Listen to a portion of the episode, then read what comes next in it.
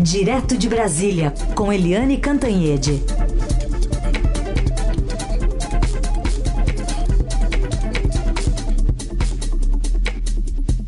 Oi, Eliane, bom dia. Bom dia, Heisen, Carolina, ouvintes. Bom dia, Eliane. Bom, faltando aí 11 dias para as eleições, a gente tem Lula e Bolsonaro aparecendo no limite né, da margem de erro de dois pontos, segundo o Datafolha de ontem. Esse presidente com 52% dos votos válidos, podendo virar variar de 50 a 54, e o atual ficou com 48% e na margem vai de 46 aos mesmos 50.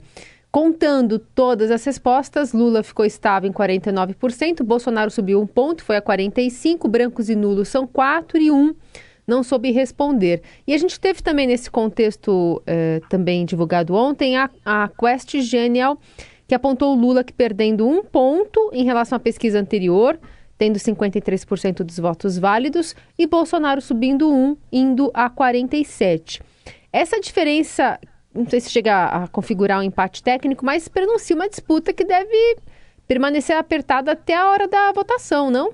Pois é, Carolina, é uma eleição tensa, nervosa, né, que vai ter emoções aí até o último minuto. Então, sabe, é, disputando no final voto a voto a favor do ex-presidente Lula, é, registre-se que ele mantém a dianteira ao longo de exatamente toda a campanha. Em nenhum momento, e muito menos na eleição do primeiro turno, o Lula ficou atrás. Ele ficou o tempo inteiro na frente.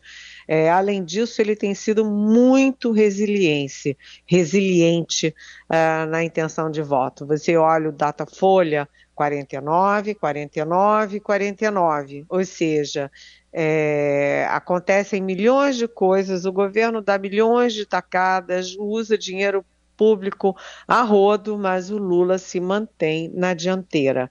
Mas do outro lado, o ex-presidente, o presidente Jair Bolsonaro, ele oscila um ponto positivamente e ele tem índices é, que são que apontam favoravelmente para ele. É, então eu olho primeiro a questão regional, porque o, o, você tinha antes um Brasil dividido ao meio, né, o Nordeste e o Norte é, manchas vermelhas, ou seja, a favor do Lula, e o, o Sudeste e o parte do Sudeste e o Sul e o Centro-Oeste azuis é, pró-Bolsonaro. Isso era a divisão. E agora você vê claramente que o presidente Jair Bolsonaro ganha uma dianteira em todas as regiões, exceto o Nordeste. Né? E mesmo assim ele conquista alguns pontinhos ali no Nordeste. Isso não ameaça a dianteira do Lula, o favoritismo acachapante do Lula no Nordeste, que tem 27% dos votos, mas é, o Bolsonaro já está na frente no Sul, no Centro-Oeste, no Norte e agora é, Sudeste. O Sudeste é, é decisivo por causa dos 43% dos votos. O Bolsonaro perdeu alguns pontos no primeiro turno de 2022 em relação a 2018. É, e o Lula ganhou milhões de votos no Sudeste em relação a Fernanda Haddad em 2018, mas agora a vantagem é, é para o, o uh, presidente Jair Bolsonaro também no Sudeste. Então, o foco das duas campanhas está forte fortemente em Minas Gerais. A última semana será de Minas Gerais. O Lula com vários, várias é, previsões de viagem ao, ao, ao, a Minas Gerais, o Bolsonaro com previsão de viagem a Minas Gerais, porque Minas Gerais é não apenas o segundo maior colégio eleitoral, mas todo mundo que subiu a rampa do Palácio do Planalto ganhou em Minas. E lá a situação está pau a pau. Ontem de manhã teve uma reunião da campanha do Lula em Belo Horizonte e tinha saído uma pesquisa, que eu acho que é a Quest, é, dando uma diferença de quatro pontos a favor do Lula no Estado. Mas o Bolsonaro tem o apoio do Romeu Zema, que era o governador reeleito em primeiro turno. Então, a eleição vai, cada dia sua agonia, né? Mas é, com favoritismo de Lula, sim, mas com alguns avanços uhum. significativos do presidente Bolsonaro, inclusive é, em, em, quem recebe o Auxílio Brasil, entre os evangélicos e são eleitorados é, bastante numerosos. Bom, com tudo isso que você desenhou, a campanha do presidente Bolsonaro está partindo por tudo ou nada, para o vale tudo nesses últimos dias. O que, que você destaca desse vale tudo, Helene? Olha, são várias frentes, sabe, Heisen? Várias frentes, porque a gente viu que lá antes do primeiro turno, o presidente Bolsonaro se é, engalfinhou ali com o Congresso e eles juntos destruíram o teto de gastos, a responsabilidade fiscal, a lei eleitoral e implodiram tudo para dar 41 bilhões de reais para o Bolsonaro comprar votos. Né? Isso evidentemente tem efeito. Já no primeiro dia, depois da, do primeiro turno, no primeiro dia, assim, na bucha, o Bolsonaro anunciou à luz do dia é, a antecipação do pagamento do Auxílio Brasil antes das eleições e também que ia conferir, ia dar 13 terceiro para as mulheres que ganham auxílio emergencial. Depois o Bolsonaro criou aquele crime do consignado para quem ganha auxílio emergencial. Auxílio emergencial é para quem precisa daquele dinheiro para comer e ele abriu a possibilidade deles pedirem empréstimo sem ter depois garantia de como pagar. Então é assim, vale tudo. E essa é a frente do Estado brasileiro bancando uma das candidaturas. Quando a gente fala Estado bancando uma das candidaturas, é que nós, é, o povo brasileiro, estamos bancando uma das candidaturas. É desleal. A segunda coisa é o uso das igrejas. Bolsonaro se, é, se é, batizou evangélico dois anos antes da eleição de 2018 e desde então manipula as igrejas evangélicas politicamente a favor dele. A gente vê os pastores constrangendo os fiéis, é, tem um, um visível uso é, da religião a favor de uma das candidaturas. E, por fim, tem um movimento é, que é, sabe, de norte a sul, em vários pontos do país, com denúncias, mais de 700 denúncias de empresários ameaçando seus funcionários. Ou vocês votam com o meu candidato, que é o Bolsonaro, ou serão demitidos. Numa hora de desemprego alto, ninguém quer ser demitido. Né? Tem uma gravação, inclusive, de um agropecuarista da Bahia, é, dizendo para os funcionários levarem o celular escondido no sutiã para gravar o voto, senão todo mundo na rua.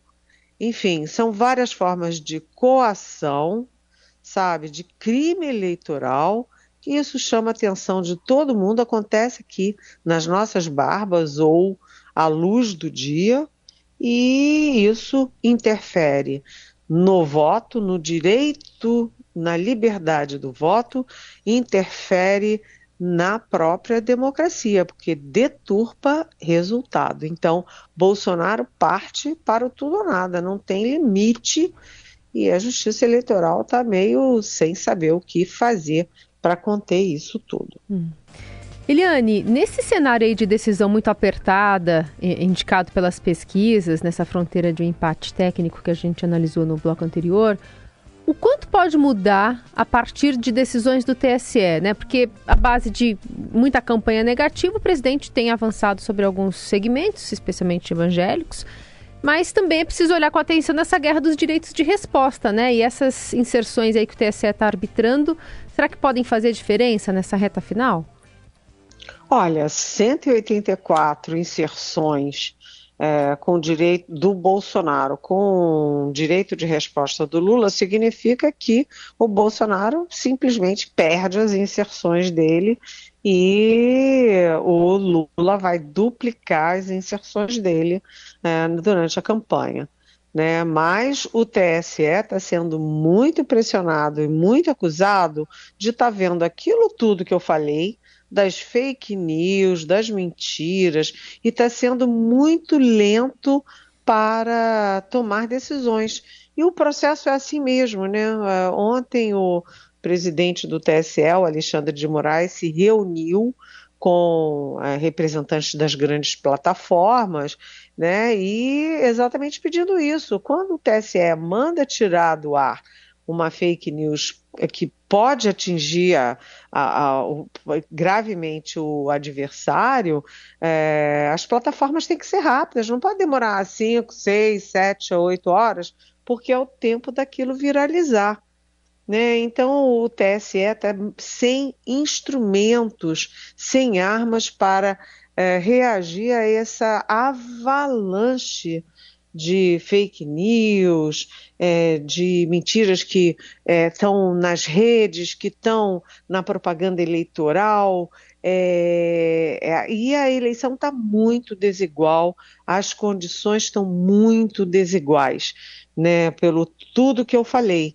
E como você tem é, brancos e nulos são só 4%, e você tem o menor índice de indecisos da história, só 1%, isso significa que você tem 5% de votos por o Bolsonaro disputar é, para tentar tirar a diferença para o Lula.